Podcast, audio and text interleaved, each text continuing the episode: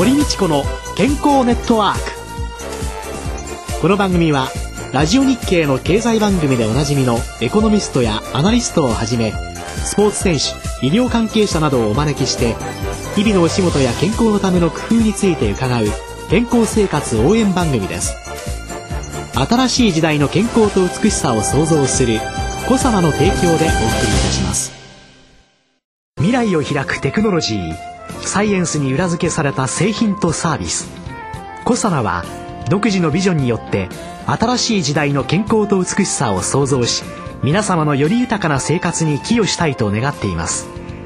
正直に科学する。私たちはコサナです。こんにちは。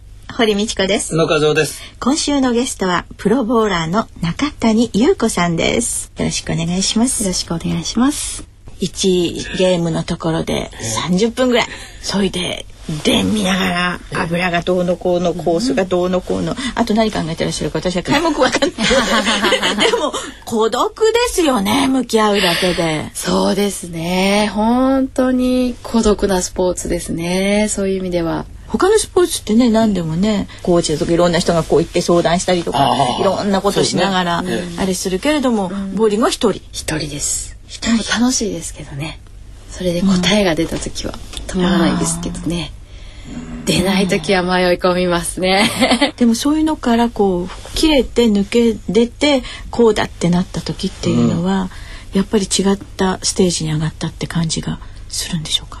自分ではその感覚あまりなくて常になんか、まだまだまだまだって思いながらきっとずっと現役をやっていくんでしょうけど余分な力が抜けてきたり試合の流れをだんだん読めるようになってきたりっていうのはボーリングの技術だけじゃなくて、うん、年齢的にこうキャリアを重ねていってどこで頑張ればいいかとか、うん、そういうのが少しずつ分かってくるっていうのがきっとベテランの選手の人たちの強さなんだなっていうのは少しずつ分かってくるようになってましたね。現在プロボーラーの方っていうのは何人ぐらいいらっしゃるんですか？はい、女子プロは今400人ぐらい。400人。はい。みんなプロテストを受けて勝ち残った人たちがまず400いる。そうですね、うん、プロだっていうのを認定する団体とか、うん、そういうのは？はいあの社団法人の日本プロボーリング協会っていう協会がありまして、ええ、そこで年に1回プロテストがありましてそれを受験して受かった人がプロボーラーとして活動できますそうするとそういうところに所属すると一、年に何回ぐらい試合に出られるんですか？あのー、年間だいたい十五本前後。十五本前後。はい。大会にまあ月一回から二回のペースで出場しています。そうするとそういう試合以外は何なさってるんですか？私は神戸の方にまあいるので、はい、神戸のボーリング場と契約させていただいて、ええ、お客様と一緒に投げたりレッスンをしたりとかそういう時間を持ちながら地元でずっと練習をして。でそれ以外にもその週末なんかはあの全国のボーリング場の方々とお招きいただいて一緒にボーリングをするあいろんなイベント。なんかに出られる、はい、そうするとやっぱり結構地方とか移動は多い？多いですね。もう年間半分以上移動かなという感じです、はい。半分以上移動。はい。きついでしょうね。ずっと出張ですね。ずっと出張。だからたまに家に一日いると何していいかわからなくて すごく居心地が悪くて。その間の食生活っていうのはどうなるんですか、うんうん、食生活はもう全部外食ですその間はそのメニューを選ぶなんかも、はい、私なんか勝手に好きなもの選んでればいいんですけどね、やっぱりそういう体のこととかいろんなこと考えてのメニュー選びになります？もっと若い頃は好きなものだけを食べてたんですけどだんだん食の思考も変わってきて、次の日にしんどくない食べ物を選んでたり頭の中でこうだからって考えてはないんですけど自然に体が求めるのが体にいいものっていうふうには年々なってきてるような気がしますし、で試合前は生ものを控えるとかそういうことも、まあ、あまり難しく考えなくはしてるんですけど、はい、でもやっぱりバランスよくいろんなものを美味しくいただきたいなと思ってます。ホテルなんて割と空気が乾燥してゆっくり休めたりとかできます、はい、その寝ることに関しては私どこでも寝れるのでそれは何よりです。本当にもう疲れてると立ったままでも寝ちゃうぐらいな人なので心配はないんですけど空調だったりすごくやっぱり気にして自分で加湿器を持って行ったりとか、匂いとかも気になるのでアロマを自分でこう炊いたりとか、ええそういうふうに部屋を自分の好きな空間に？空。間にしたいっていうので、荷物がすごい多いです。そうかそうか。もう荷詰めの毎日です。そこにサプリと？はい、サプリもいっぱい持ってきます。うん。ネットを見てたら、ある方に言うこうサポーターズクラブっていうのをはい。見つけまして。あ、ありがとうございます。これは皆様がはい。応援してらっしゃる。うんうん、プロになった時から、ええ。日本だけじゃなくてボーリングの本場はアメリカなんですけれど、はい。アメリカでボーリングをやりたいっていう挑戦したいっていう夢がありまして、ええ。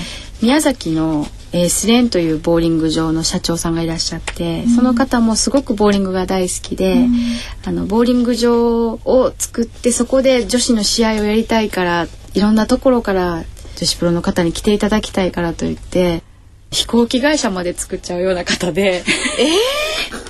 そういうあの素敵な方がいらっしゃいまして、えでその社長さんと出会うきっかけをいただいて、ええ。その時にあの私の夢をお話しさせてもらったら、じゃあぜひみんなで応援しようっていうことで一口2,000円のあのサポーターの基金を皆さんに集めていただいてそのお金でアメリカへ私を遠征に連れて行ってくれるということで始まったのがゆっこサポなんです。はいお人柄ですね。ね。いやもうその会長さんの本当にどこでもどこでもこう応援する方がね、うんだって阪神・淡路大震災のあの中でですよ、うんボーリングをやれるようになんて普通はしてくれませんよくれね。ないと思います。だって食べるのと生きていくのと、そうです。それだけで精一杯なところですものね。その頃は分からなかったとこもいっぱいありますけど、ええ。年々その大変さっていうか、そうありがたさが、ねはい、湧いてきますね。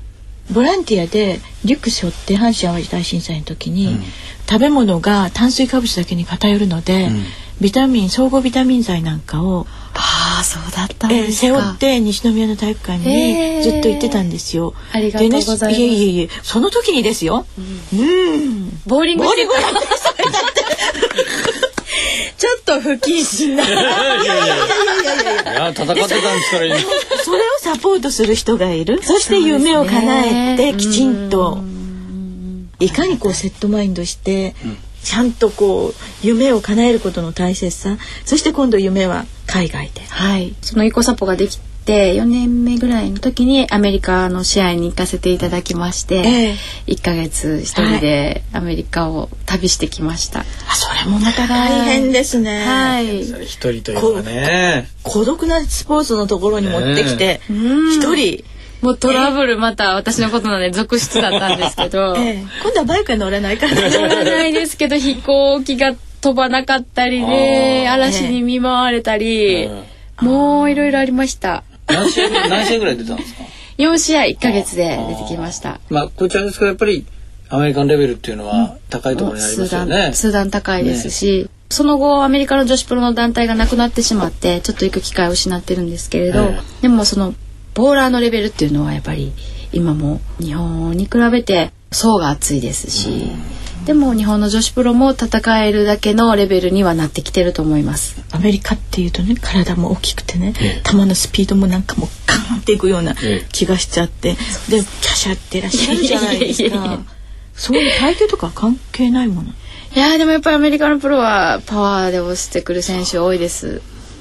ただでも女性の日本のプロは繊細なボーリングあの野球なんかでも言われますけど、細かいプレーをうんできるのでそのあたりを極めていけばアメリカの選手にも互角に戦えると思います。はい頭脳スポーツそうです。考えなきゃいけない。考える、疲れるのは筋肉とそして頭脳です。先生頭にいいサプリ教えてください。賢くなる。ねえ本当ですね。いやボーリングがごめんなさい。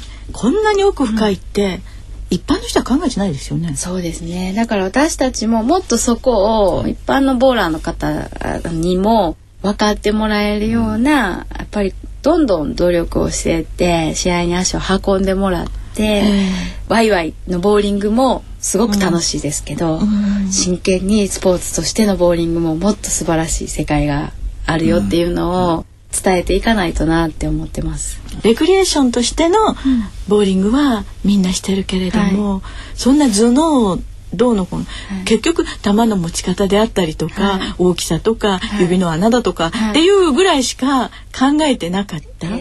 でも向こう側があるんですよ。奥深さ。ね楽しいですよ。いらっしゃいいらっしゃい。やめられません。じゃあ来週、はい、もう少し本当の奥に潜んだ楽しさというのを教えていただきたいと思います。はい、ます今週のゲストはプロボーラー中谷優子さんでした。来週もよろしくお願いいたします。よろしくお願いします。続いて小佐野ワンポイント情報のコーナーです。小佐野社長の鴨井和美さんです。よろしくお願いします。よろしくお願いします。よろしくお願いします。夏の体の不調などにこう有効な対策はどんなことがありますか？そうですね。やっぱこの時期あの食がどうしても細くなるっていうんですかね、うん、あっさりしたものばっかしを食べてしまうというので、えー、栄養のバランスが取りづらいというのもありますしそれから暑くて寝苦しいであったり、逆にそのエアコンかけて体冷えちゃったりというようなことがありますので。少しその体操全体上げていくっていうんですか、活性化を図るようなことっていうのは大事じゃないかと思うんですけれども、先生の方患者さんとか見られてていかがですか？そうですよね。あの夏バテ対策っていうとねすぐねあのビタミン B 群なんかをあげられちゃうんですね。でこれは確かにあの汗なんかにも水溶性のビタミンっていうのは汗と一緒に出ていってしまいますので、うん、それからブドウ糖なんかをエネルギーとして活用できるようにっていうのことで、うん、まあ、B1 とか B 群とかっていうのが必要ですよって、うん、でもこれはもう当たり前それプラスきちんとしたミトコンドリアでのエネルギー産生に関与するものとかですね。そういうようなサプリメントっていうのもやっぱり補ってあげなきゃいけないと思うし、うん、そしてこれはですねある一定の年齢になってくると自分の体の中で作っている高級店だとか、うん、そういうようなものも作る量が減ってまいりますのでね、うん、ですからぜひですね補っていただけたらなっていうふうに私は思いますね。そうですね。高級点は細胞の活性化にも働きますし、抗酸化力もありますし、それからエネルギー産生のところも働いてますし、なかなか良い素材だと思いますね、うん、一旦ブームを過ぎてしまった感っていうのは実は市場にはあるんですけれども、うん、データを見ますとやっぱりここはあのいい素材だと思いますので、高級店を例えば食事で取るとなったらねどういうものに違うんですかね？そうですね。多分イワシが取りやすいと言われていますね。医薬品で大体1日30ミリというのが、えーと、医薬品の上限ですけどこれを取るのに6匹ぐらいですね。ちょっと大きめのイワシ6匹ぐらいが多分この換算でしょうかね。ほうれん草だと多分1キロぐらい取ればいいんじゃないですかね。やっぱり食事では難しいですよね。そうですね。なかなか難しいですね。まあビタミンは体の中で作れなくてまあ9点は作れますけどいずれにしても量が減ってきますので食事だけで取るのはなかなか難しいかもしれないですね。そうですよね。ただでさえね食欲がなくなってくる夏ですからね。補わなきゃいけないものいろいろ考えてみるべきなんでしょうね。小座のワンポイント情報でした。堀道子の健康ネットワークお相手は堀道子と野和夫でしたそれではまた来週。ごきげんよう。堀道子の健康ネットワーク。健康と美容についてもっと詳しく知りたい方はぜひコサナのサイトへ。検索で「コサナ」カタカナで「コサナ」と入力してください。この番組は新しい時代の健康と美しさを創造するコサナの提供でお送りいたしました。